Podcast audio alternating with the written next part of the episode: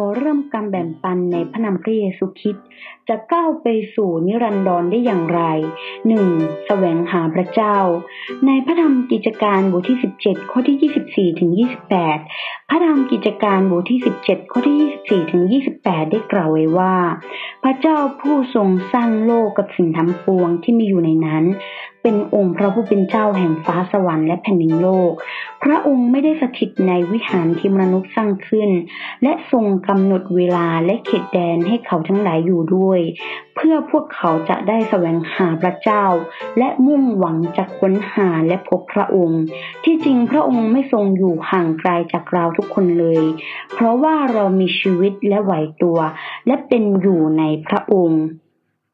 พระเจ้าที่แท้จริงคือพระบิดาของทุกคน และเป็นผู้ปกครองของทุกสิ่ง เป็นต้นกำเนิดของชีวิต เพียงแค่เราต้องแสวงหาที่จะรู้จักพระเจ้าเท่านั้น เราถึงจะสามารถค้นหาคำตอบของชีวิตได้ ชีวิตถึงจะมีความหมายและ จะมีความหวัง ในพระธรรมสดุดีบทที่90ข้อที่12พระธรรมสดุดีบทที่90ข้อที่12ได้กล่าวไว้ว่า ขอทรงสอนข้าพระองค์ทั้งหลายให้นับวันของตน เพื่อพวกข้าพระองค์จะมีจิตใจที่มีปัญญา การแสวงหาที่จะรู้จักพระเจ้าได้นั้น ได้มา ผ่านการคิดอย่างสงบและไตร่ตรอง เราต้องคิดอย่างสงบและไตร่ตรองดูดีๆ เราถึงจะได้แสวงหาและรู้จักพระเจ้าได้ เพื่อให้เราได้รับปัญญาและเข้าใจความหมายของชีวิต ว่าจริงๆ แล้วความหมายจริง ๆ ของชีวิตนี้คืออะไร และสามารถกำหนดเป้าหมายและก้าวไปสู่นิรันดรในที่สุด ในพระธรรมสดุดีบทที่ 90 ข้อที่ 8 และ 13ถึง14 ระธรรมสดุดีบทที่ 90 ข้อที่ 8 และ 13ถึง14 ได้กล่าวไว้ว่า พระองค์ทรงตั้งความชั่วของข้าพระองค์ทั้งหลายไว้ต่อพระพักตร์พระองค์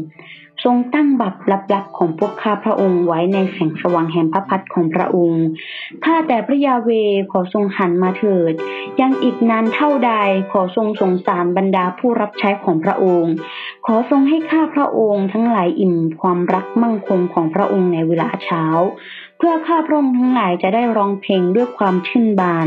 และยินดีตลอดวันเวลาของพวกข้าพระองค์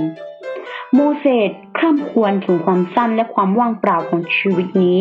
ซึ่งทำให้เขาหวยหาความเป็นนิรันดร์ในชีวิตหน้า แต่เขารู้ว่าอุปสรรคที่ใหญ่ที่สุดของความเป็นนิรันดร์นั้นก็คือความบาปของมนุษย์ ดังนั้นเขาจึงอธิษฐานอย่างจริงจังและตั้งใจ เพื่อขอความเมตตาและความรอดจากพระเจ้า พระคัมภีร์ยอห์นบทที่สามข้อที่สิบหกพระคัมภีร์ยอห์นบทที่สามข้อที่สิบหกได้กล่าวไว้ว่า พระเจ้าทรงรักโลกดังนี้ คือได้ประทานพระบุตรองค์เดียวของพระองค์ เพื่อทุกคนที่วางใจในพระบุตรนั้นจะไม่พินาศแต่จะมีชีวิตนิรันดร์ และในพระธรรมเอเฟซัสบทที่สองข้อที่สิบสามพระธรรมเอเฟซัสบทที่สองข้อที่สิบสามได้กล่าวไว้ว่า แต่บัดนี้ในพระเยซูคริสต์ท่านทั้งหลายซึ่งเมื่อก่อนอยู่ไกล ได้เข้ามาใกล้โดยพระโลหิตของพระคริสต์พระเยซูคริสต์เสด็จมาเพื่อให้ผู้คนได้รับกันอภัยบาป พระเยซูคริสต์ทรงเสด็จลงมาบนโลกใบนี้ เพื่อไถ่บาปให้เราโดยการถูกตรึงบงไม้กางเขน เพื่อจะประทานชีวิตและประทานพระวิญญาณบริสุทธิ์แก่พวกเขา เพื่อเป็นเครื่องพิสูจน์ถึงความเป็นนิรันดรนนั่นเองสองก็คือทำตามพระประสงค์ของพระเจ้า ในพระคัมภีร์กิจการบทที่ 13 ข้อที่ 36 พระคัมภีร์กิจการบทที่ 13 ข้อที่10 36ได้กล่าวไว้ว่า เพราะว่าแม้แต่ดาวิดหลังจากที่ปรนิบัติตามพระทัยพระเจ้าในช่วงอายุของท่านแล้วท่านล่วงหลับไปและถูกฝังไว้กับบรรดาบัมพบุรุษของท่าน แล้วก็เปื่อยเน่าไป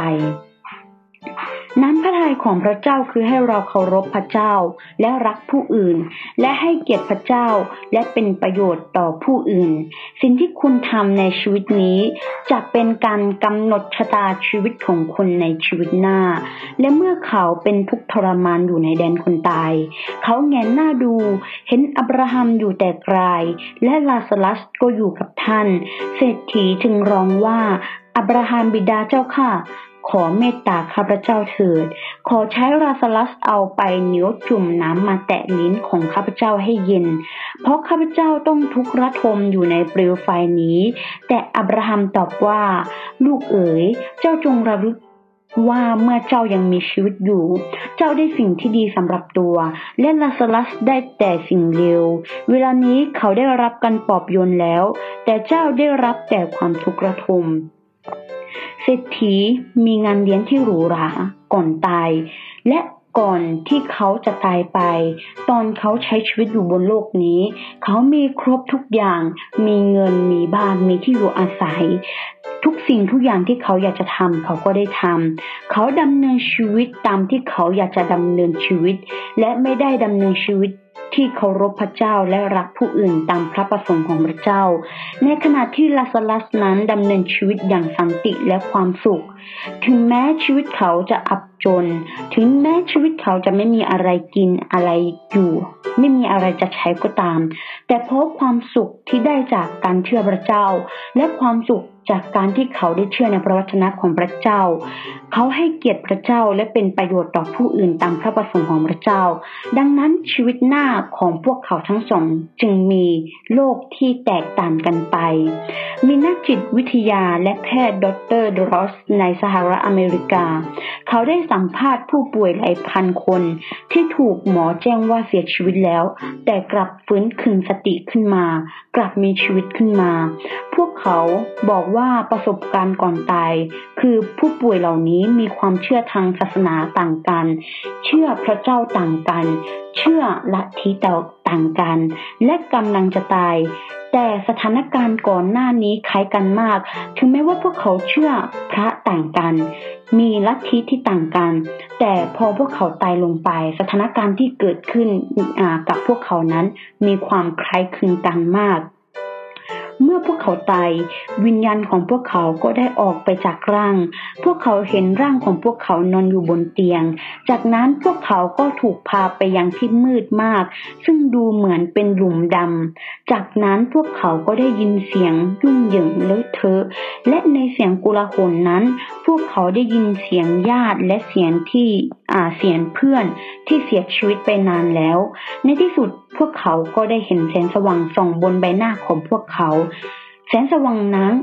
สว่างมากจนเกือบจะทำให้พวกเขาไม่สามารถลืมตาได้ ในขณะนั้นเองก็มีคนสั่งให้พวกเขากลับไปทันทีที่พวกเขาตาย ดังนั้นพวกเขาจึงฟื้นคืนสติและไม่ตายในขณะนั้น การเดินทางสู่ยมโลกนี้เกิดขึ้นเหมือนกับภาพกับฉากของสิทธิในที่ถูกบันทึกไว้ในพระคัมภีร์ ขอให้เราเข้าใจว่าหลังจากการตายของร่างกายมนุษย์ วิญญาณในร่างกายของมนุษย์ก็จะออกจากร่างกาย และวิญญาณที่ออกจากร่างกายก็จะเป็นชีวิตนิรันดร์และเป็นอมตะ ซึ่งไม่ได้ถูกจำกัดด้วยเวลา จุดหมายปลายทางแห่งชีวิตนิรันดร์นั่นก็คือชีวิตนิรันดร์หรือการลงโทษนิรันดร์ดังนั้นชีวิตของคนจึงไม่ควรที่จะสนใจความมั่งคั่งของครอบครัว หรืออายุขัยของโลกนี้ สิ่งสำคัญที่สุดคือ เราควรที่จะทำตามพระประสงค์ของพระเจ้า ดังที่ท่านเปาโลได้กล่าวไว้ในกิจการบทที่ 20 ข้อที่ 24 กิจการบทที่ 20 ข้อที่ 24 ได้กล่าวไว้ว่า แต่ข้าพเจ้าไม่ได้ถือว่าชีวิตของข้าพเจ้าเป็นสิ่งที่มีค่าสำหรับตัวเอง ขอแต่เพียงให้ข้าพเจ้าได้ทำหน้าที่ของข้าพเจ้า และทำพันธกิจที่ได้รับจากพระเยซู องค์พระผู้เป็นเจ้าให้สำเร็จ คือการเป็นพยานถึงข่าวประเสริฐที่สำแดงพระคุณของพระเจ้า ฉะนั้นก่อนที่เปาโลจะเสียชีวิตเขาจึงไม่กลัว และท่านก็ได้กล่าวไว้อีกว่า เพราะว่าข้าพเจ้าถูกเทลงเหมืองดังเครื่องดื่มบูชาแล้วและและถึงเวลาที่ข้าพเจ้าจะต้องจากไป ข้าพเจ้าได้ต่อสู้ยันเต็มกำลัง ข้าพเจ้าได้วิ่งแข่งจนครบ ถ้วน ข้าพเจ้าได้รักษาความเชื่อไว้แล้ว ตั้งแต่นี้ไปมงกุฎแห่งความชอบธรรมก็จะเป็นของข้าพเจ้า ซึ่งองค์พระผู้เป็นเจ้า ผู้พิพากษาที่ชอบธรรมจับประทานเป็นรางวัลแก่ข้าพเจ้าในวันนั้น และไม่ใช่เพียงแต่ข้าพเจ้าผู้เดียวเท่านั้น แต่จะประทานแก่ทุกคนที่รักการเสด็จมาของพระองค์ พระธรรมข้อนี้ได้ถูก จดบันทึกไว้ในสองทิโมธีบทที่สี่ข้อที่หกถึงแปดพระธรรมสองทิโมธีบทที่สี่ข้อที่หกถึงแปดความตายนั้นเป็นเรื่องจริง เป็นความจริงที่มีอยู่จริง คนเราเมื่อมีเกิดก็ต้องมีตาย ทุกสรรพสิ่งเมื่อมีกำเนิดก็ต้องมีจุดสิ้นสุด ความตายเมื่อมาถึงผู้คน จะไม่มีใครสามารถต่อต้านมันได้ว่า ไม่เอา วันนี้เราจะไม่ตาย ไม่เอาเราจะอยู่บนโลกใบนี้ให้ได้อีกนานกว่านี้ เพราะไม่มีใครมีอำนาจควบคุมชีวิตและรักษาชีวิตได้ และไม่มีใครมีอำนาจควบคุมระยะเวลาของความตายได้เช่นกัน ไม่มีใครหลีกเลี่ยงการต่อสู้ครั้งนี้ได้ดังข้อความที่ว่าจากตายหรือออกเดินทาง ดังนั้นความตายจึงไม่ใช่จุดจบ แต่เป็นนิรันดร์ หลายคนคิดว่าเมื่อเราตายแล้วชีวิตเราอาจจบลงไปแล้วไม่มีอะไรแล้ว แต่จริงๆแล้วมันไม่ใช่อย่างนั้น สิ่งที่เราใช้ชีวิตอยู่บนโลกนี้ สิ่งที่เราเห็นเหล่านี้ล้วนแต่เป็นสิ่งที่ชั่วคราว สักวันหนึ่งมันต้องย่อยสลายไป สักวันหนึ่งมันต้องสูญหายไป แต่ว่าสิ่งที่เรามองไม่เห็นในอนาคตนั้น พอเราตายไปวิญญาณของเรานั้นตั้งหากที่จะเป็นนิรันดร์ความตายถ้าพูดกับผู้ที่มีความหวังในชีวิตนี้เท่านั้น คือผู้ที่ไม่เชื่อว่าภายภาคหน้ายังจะต้องใช้ชีวิต เขาผู้ที่ไม่เชื่อว่ายังมีโลกภายภาคหน้ารอเขาอยู่ เขาจะรู้สึกกลัวลังเลและดิ้นรน แต่สำหรับผู้ที่เชื่อที่แท้จริง เขาจะพึ่งพาพระเจ้าซึ่งแท้ พระเยซูคริสต์ทรงเป็นพระผู้ช่วยให้รอด และอำนาจแห่งความตายจะไม่เป็นคุกคามอีกต่อไป ด้วยผ่านประตูแห่งความตายจากชีวิตนี้ไปสู่ชีวิตหน้า เสด็จ กลับบ้านสวรรค์เพื่อรับรางวัลและชีวิตนิรันดร์ของเรานั่นเอง จากชีวิตนี้ไปสู่ภาอ่าภพหน้าหรือภัยพักหน้านั้น เราต้องเข้าใจทิศทาง นึกถึงสิ่งที่อยู่เบื้องบนไม่ใช่สิ่งที่อยู่เบื้องโลก เบื้องล่างนั่นก็คือบนโลก บนโลกเป็นสิ่งชั่วคราว แต่เบื้องบนที่อยู่บนสวรรค์นั้นเป็นสิ่งที่ล้ำค่าและเป็นนิรันดร์เราเป็นชาวสวรรค์เราเป็นคนของพระเจ้า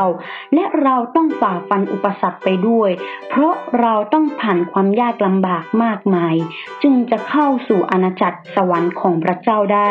ดังนั้นในแนวความคิดของเรานั้น เราควรจะเอาความทุกข์ยากถือเป็นความทุกข์ที่เบาที่สุดอย่าเอาความทุกข์ยากนี้คิดว่าเป็นภาระของเรา